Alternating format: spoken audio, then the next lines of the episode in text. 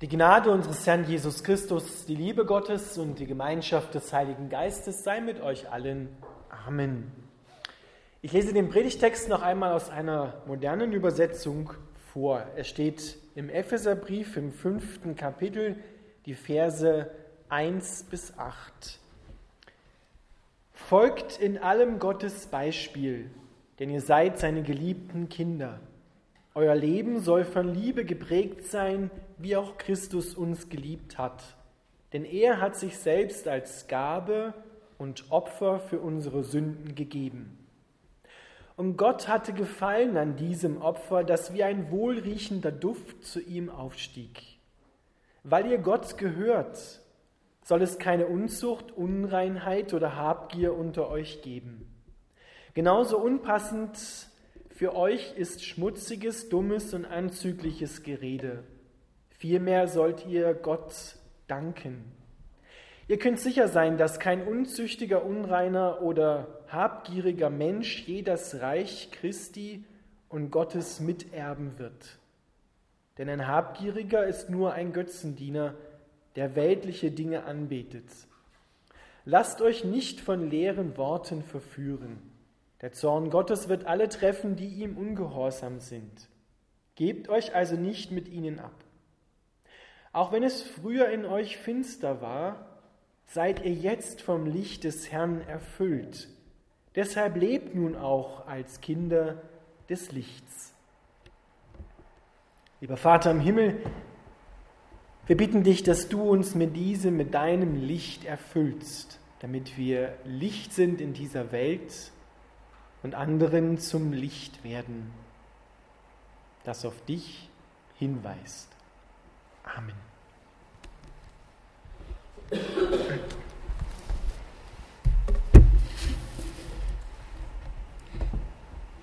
Liebe Gemeinde, werdet als geliebte Kinder Gottes Nachahmer Gottes. So steht es wörtlich dort, wir sollen Nachahmer Gottes werden.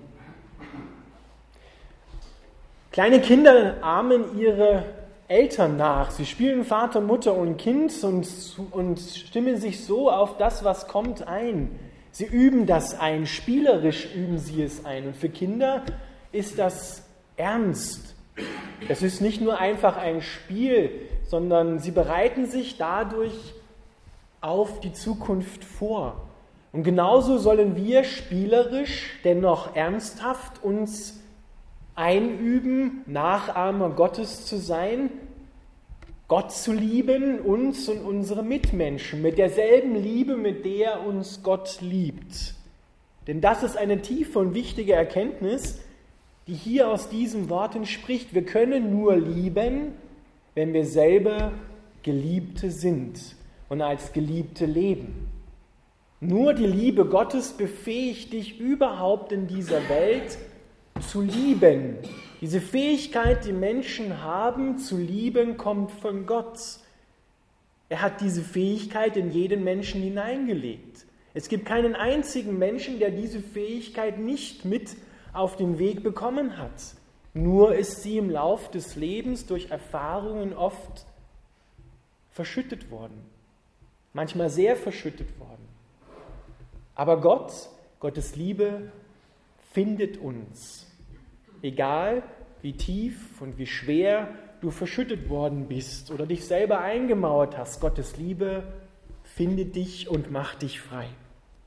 Nur als Geliebte können wir lieben und so sind wir ein Spiegel Gottes in dieser Welt. So wie der Mond angestrahlt wird von der Sonne und sein Licht nachts in der Finsternis auf die Erde wirft, so sollen wir Licht sein in der Dunkelheit dieser Welt, leuchten, weil wir angestrahlt werden von der Sonne Gottes, vom Licht Gottes. Und Paulus hat das 13. Kapitel aus dem ersten Korintherbrief hier im Hintergrund. Das ist dieses Kapitel, wo beschrieben wird, wie die Liebe Gottes ist. Es gibt also nicht zwei Lieben, sondern es gibt nur diese eine Liebe. Und diese Liebe, von der wird gesagt, sie gibt den anderen nicht auf. Sie glaubt an ihn, sie hofft, sie hört niemals auf, Sie ist nicht eifersüchtig, sie trägt nicht nach und sie vergibt immer. Und diese Liebe, sagt Paulus, und lenkt damit das Herz der Epheser und ihre Augen vor allem auf das Kreuz hin, auf das, was Christus getan hat. Denn dort sehen wir die Liebe wie fokussiert auf einen Punkt, das stellvertretende Opfer von Jesus Christus. Denn was anderes als grundlose, bedingungslose und unverdiente Liebe sollte Christus bewegt haben, sein Leben für selbstsüchtige Sünder hinzugeben. Es kann nur Liebe gewesen sein. Und es ist, jeder, der sich darauf einlässt, spürt es, es ist Liebe. Und seine Selbsthingabe, das ist Paulus wichtig, erfolgte für uns, und zwar anstelle von uns. Christus stirbt meinen Tod und macht seine Auferstehung zu meiner. Das ist der geniale, großartige Tausch am Kreuz. Er stirbt meinen Tod, das ist das Einzige, was ich verdient hätte, wirklich mir verdienen kann in dieser Welt. Er stirbt meinen Tod für meine Sünden und schenkt mir seine Auferstehung. Denn der heilige Gott kann Sünde nicht ungesühnt lassen, sondern er muss sie richten. Aber das ist kein Gegensatz zur Liebe Gottes, denn Gott ist Liebe. Er hat nicht irgendwo Liebe, sondern er ist Liebe und deshalb ist selbst dieses Gericht am Kreuz über die Sünde Liebe. Denn er sagt, ich will das für dich tun, ich werde es für dich tun, weil er mich so sehr liebt und nicht will, dass ich im Tod verloren gehe, stirbt er in Jesus Christus, dem Sohn, meinen Tod. Dieses freiwillige Liebesopfer Jesu nahm Gott an. Es stieg wie ein lieblicher Duft zu ihm hinauf, wie ein Parfüm, können wir sagen, ist von diesem Opfer Jesu ausgegangen, ein Liebesduft. Und so müssen wir und dürfen wir das Kreuz von Jesus sehen? Denn wenn wir uns heute fragen, naja, wieso ist denn Gott so brutal und lässt seinen Sohn am Kreuz sterben? Wofür denn? Hätte er uns nicht vergeben können ohne dem? Aber wenn wir sehen, er stirbt an meiner Stelle, dann fangen wir an zu begreifen, was das Geheimnis dieses Kreuzes ist. Dann kommen wir diesem Tausch am Kreuz schon näher. Und genau diese Botschaft vom Kreuz drohte in Ephesus und droht auch heute unter uns zu verwässern. Paulus erinnert und mahnt liebevoll und inbrünstig die Epheser und uns an dieser Wahrheit in der Liebe festzuhalten. Und wie gut wäre es gewesen, hätten die Epheser sich das zu Herzen genommen. Denn später, Jahre später, richtet der erhöhte Christus sein Wort genau an diese Gemeinde in Ephesus. Und er bestätigt ihnen, dass sie alle Irrlehrer, die etwas anderes gepredigt haben und alle Irrlehren abgelehnt haben.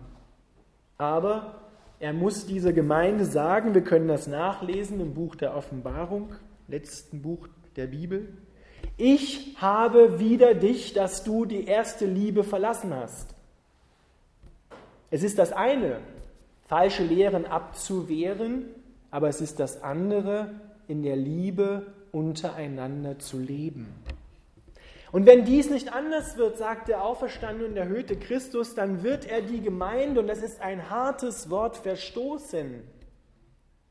So ernst ist es Gott mit der Liebe, weil daran hängt das Leben, das ewige Leben. Und ohne Liebe macht uns Paulus hier deutlich, und Jesus hat es selber ja gesagt als erster, Paulus wiederholt es, ohne Liebe geht nichts vorwärts in dieser Welt. Ohne Jesus können wir nichts tun, weil er ist die Liebe. Ohne Jesus, ohne Liebe kann man austauschen, geht nichts, könnt ihr nichts tun, sagt Jesus.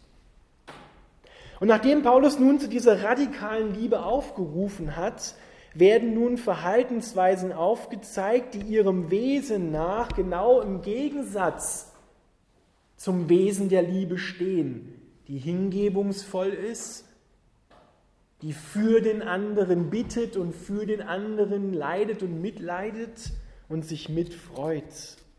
Und da wird an erster Stelle gesagt, bei euch soll keine Unzucht und keine Unreinheit sein, denn das sind Werke der Finsternis. Warum sagt Paulus Werke der Finsternis im Gegensatz zur Frucht des Lichtes? Weil eine Pflanze kann nur im Licht wachsen und Frucht bringen. Und Frucht heißt immer Leben. Da wird Leben weitergegeben. Aber in der Finsternis gedeiht nichts. Das ist fruchtlos. Das ist leblos. Das gibt kein Leben weiter, sondern da ist Verderben und Tod drinnen. Und alles, was wir, ich werde noch genauer darauf eingehen, heimlich machen, verheimlichen wollen, das sind Werke der Finsternis. Da haben wir Angst, dass es offenbar wird, weil wir so innen drinne ahnen, dass da kein Leben drin ist, dass das fruchtlos bleibt. Deshalb kommt Paulus als erstes zu sexuellen Verfehlungen, die genau im Gegensatz zur hingebungsvollen Liebe stehen. Und dieses Wort, was da gebraucht wird, das heißt im Deutschen Porno. Pornaya. Unzucht. Wir sollen keine Porno-Menschen sein, sondern wir sollen Menschen sein, die hingebungsvoll sind. Und mit Pornaya, mit Porno meint genau das, was heute auch da ist, ist Prostitution gemeint. Bildlich und auch in der Praxis. Jeglicher Geschlechtsverkehr außerhalb des Ehebundes denn die Ehe hat Gott als den Rahmen für Mann und Frau, für jegliche Liebe hingestellt. Und hat gesagt, darin, das ist der Lebensrahmen. Und wenn ihr über diese Grenze drüber geht, dann ist dort Werke der Finsternis, fruchtlos, kein Leben drin, da ist Verderben drin. Und eigentlich will will Gott nie, wenn er von solchen sexuellen Sachen spricht in der Bibel, will er nie mit erhobenem Zeigefinger und sagen, ah, das dürft ihr nicht und so, ja, das ist ganz, ganz böse, sondern er sagt, ihr müsst es nicht.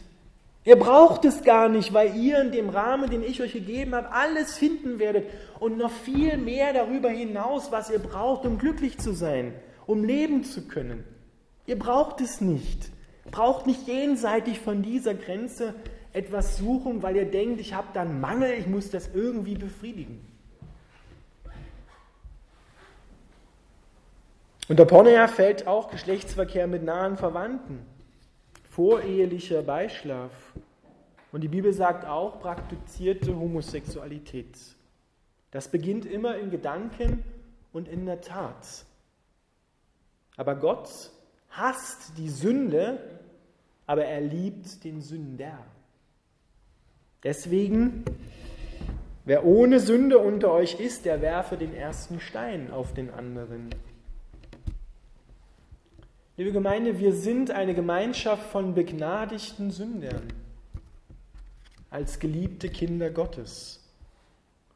Und sexuelle Verfehlungen in Gedanken und in der Tat sind nicht schlimmer und trennen dich nicht schlimmer von Gott, als wenn du gelogen hast. Und jeder von uns, und das ist das, was in christlichen Gemeinden zu beobachten ist, wo Menschen solche Verfehlungen getan haben, bewusst oder unbewusst, da finden sich auch immer Wölfe im Schafspelz, die über sie herfallen und sie an den Pranger stellen, wie im Mittelalter mit faulen Eiern nach ihnen werfen. Weil ich bin ja besser. Bei mir würde so etwas ja nie passieren. Dazu wäre ich gar nicht fähig, nicht einmal im Traum. Wer ohne Sünde unter euch ist, der werfe den ersten Stein.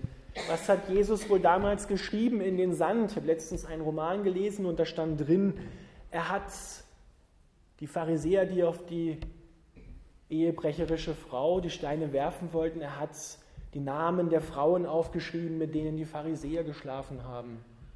Und daraufhin haben sie alle Steine fallen lassen und sind gegangen.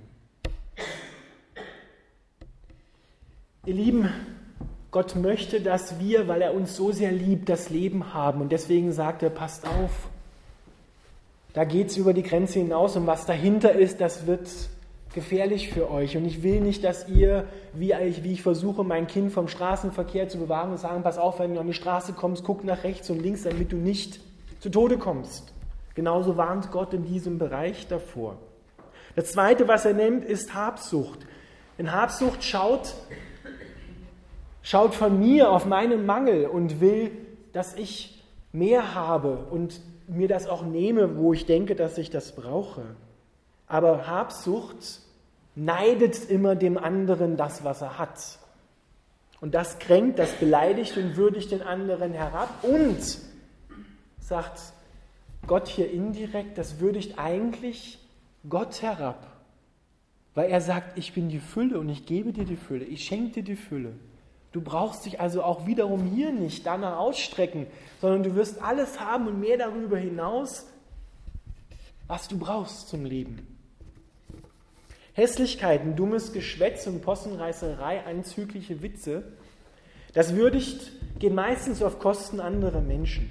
Und das würdigt den anderen herab. Es, es missachtet, dass Gott auch dieses Kind liebt, diesen Menschen liebt, egal was er für Fehler gemacht hat. Und Gott ist dafür zuständig, dass er sich um den anderen kümmert und um seine Fehler kümmert. Wir brauchen den anderen nicht ausrichten und ihn richten, denn das übernimmt Gott. Er sorgt für Gerechtigkeit. Und dummes Geschwätz und Hässlichkeiten anderen gegenüber sind oft taktlos und verletzend. Und auch hier sagt Gott, ihr braucht das gar nicht, weil meistens steckt dahinter eine, eine Angst, wo ich mich über den anderen erhebe und, und schnell mit Fingern auf andere zeige, damit die anderen nicht mit Fingern auf mich zeigen können oder erkennen, was alles in mir drin, in meiner Persönlichkeit noch schräg und verschoben ist. Damit lenke ich den Blick von meinem Herzen weg hin auf andere. Warum sagt Paulus, dass nicht einmal die Rede sein soll von von, äh, von solchen Dingen, sexuell anzügliche Witze oder andere ausrichten. Er sagt das nicht deswegen, dass, dass er, er meint nicht, setzt eine Maske auf ja, und verhaltet euch ja brav nach außen hin und, und innen drin, das ist nicht so wichtig, ja, das meint er nicht, sondern er meint, ihr dürft und sollt, ihr müsst echt voreinander sein und sagen, ja, auch ich habe da Schwierigkeiten mit. Auch mir kommen manchmal Worte in Gedanken und in Worten heraus, wo ich andere Menschen ausrichte oder mich selber schlecht mache. Und auch ich habe im sexuellen Bereich nicht alles in Ordnung. Aber wir müssen da ehrlich sein und sagen, ja, aber es gibt einen, der das verändern kann, dass wir gemeinsam dorthin gehen und nicht denken, boah, bin ich der einzige Dödel, der das hat. Bei anderen scheint alles perfekt zu sein. Oft, denke ich, geht es in der christlichen Gemeinde genau darum, dass man dem anderen zeigt, wie gut man schon ist. Und nicht das zeigt, wo man noch Schwierigkeiten hat. Denn das hilft dem anderen, der erkennt, jawohl, der hat ja auch Schwierigkeiten, aber was machen wir damit? Wir gehen jetzt gemeinsam zu Gott. Wir lassen dafür beten, wir schauen, dass das in Ordnung kommt. Das wäre echt und ehrlich. Und Paulus meint, nicht einmal die Rede soll von euch bei euch davon sein, weil Worte, die du aussprichst, sind Samen, die du säst. Und diese Samen gehen auf, im positiven wie im negativen Sinne. Wer Wind sät, wird Sturm ernten. Wer Böses sät, wird Böses ernten. Wer Gutes sät, wird Gutes ernten. Das ist ein geistliches Gesetz. Das Gesetz von Saat und Ernte. Und leider, beziehungsweise positiv gesehen, schön so, ist die Ernte immer größer als die Saat. Wer Segen sät, wird großen Segen ernten. Wer Böses sät, wird Böses ernten. Aber Gott sagt, du musst das nicht. Denn du bist mir so wertvoll und wichtig, so liebevoll, dass ich dir alles schenken will, was du zum Leben brauchst. Du brauchst dich nicht in andere Richtungen ausstrecken und schauen, was der andere hat und wie ich es am besten bekommen kann, sondern dein Papa im Himmel ist das Allerbeste für dich. Sondern euch steht viel mehr an Danksagung. Weil Danksagung, Danke sagen, das schaut vom anderen her auf die Situation. nicht von mir, was ich im Mangel habe, sondern es schaut auf die Fülle und erkennt, wow, der andere hat mir gut getan. Da kann ich Danke sagen in Worten und auch in Taten, mit Blumen oder mit anderen Dingen, je nachdem, wie die Beziehung ist. Danke sagen, das erfüllt unser Herz mit der Liebe Gottes. Denn wenn ich dankbar lebe, dann erkenne ich, sehe ich mit meinen Augen, wie viel Gott mir wirklich geschenkt hat. Und das verändert mein Herz und verändert auch das Herz unserer Mitmenschen. Paulus macht deutlich, wer seinen Lebensstil von selbstsüchtigen Verhaltensweisen bestimmen lässt und nicht vom Heiligen Geist, der gehört nicht zu denen, die unterwegs sind zum ewigen Leben. Denn damit stellen wir in Frage, für was Christus eigentlich gestorben ist. Denn er ist genau deswegen gestorben, damit auch diese Verhaltensweisen, diese Gedanken und Worte sterben dürfen am Kreuz und wir durch die Auferstehung ewiges Leben bekommen und das auch widerspiegeln in dieser Welt, in unseren Worten und Taten. Denn wenn Christus nicht mehr rettet, wer, wer oder was dann?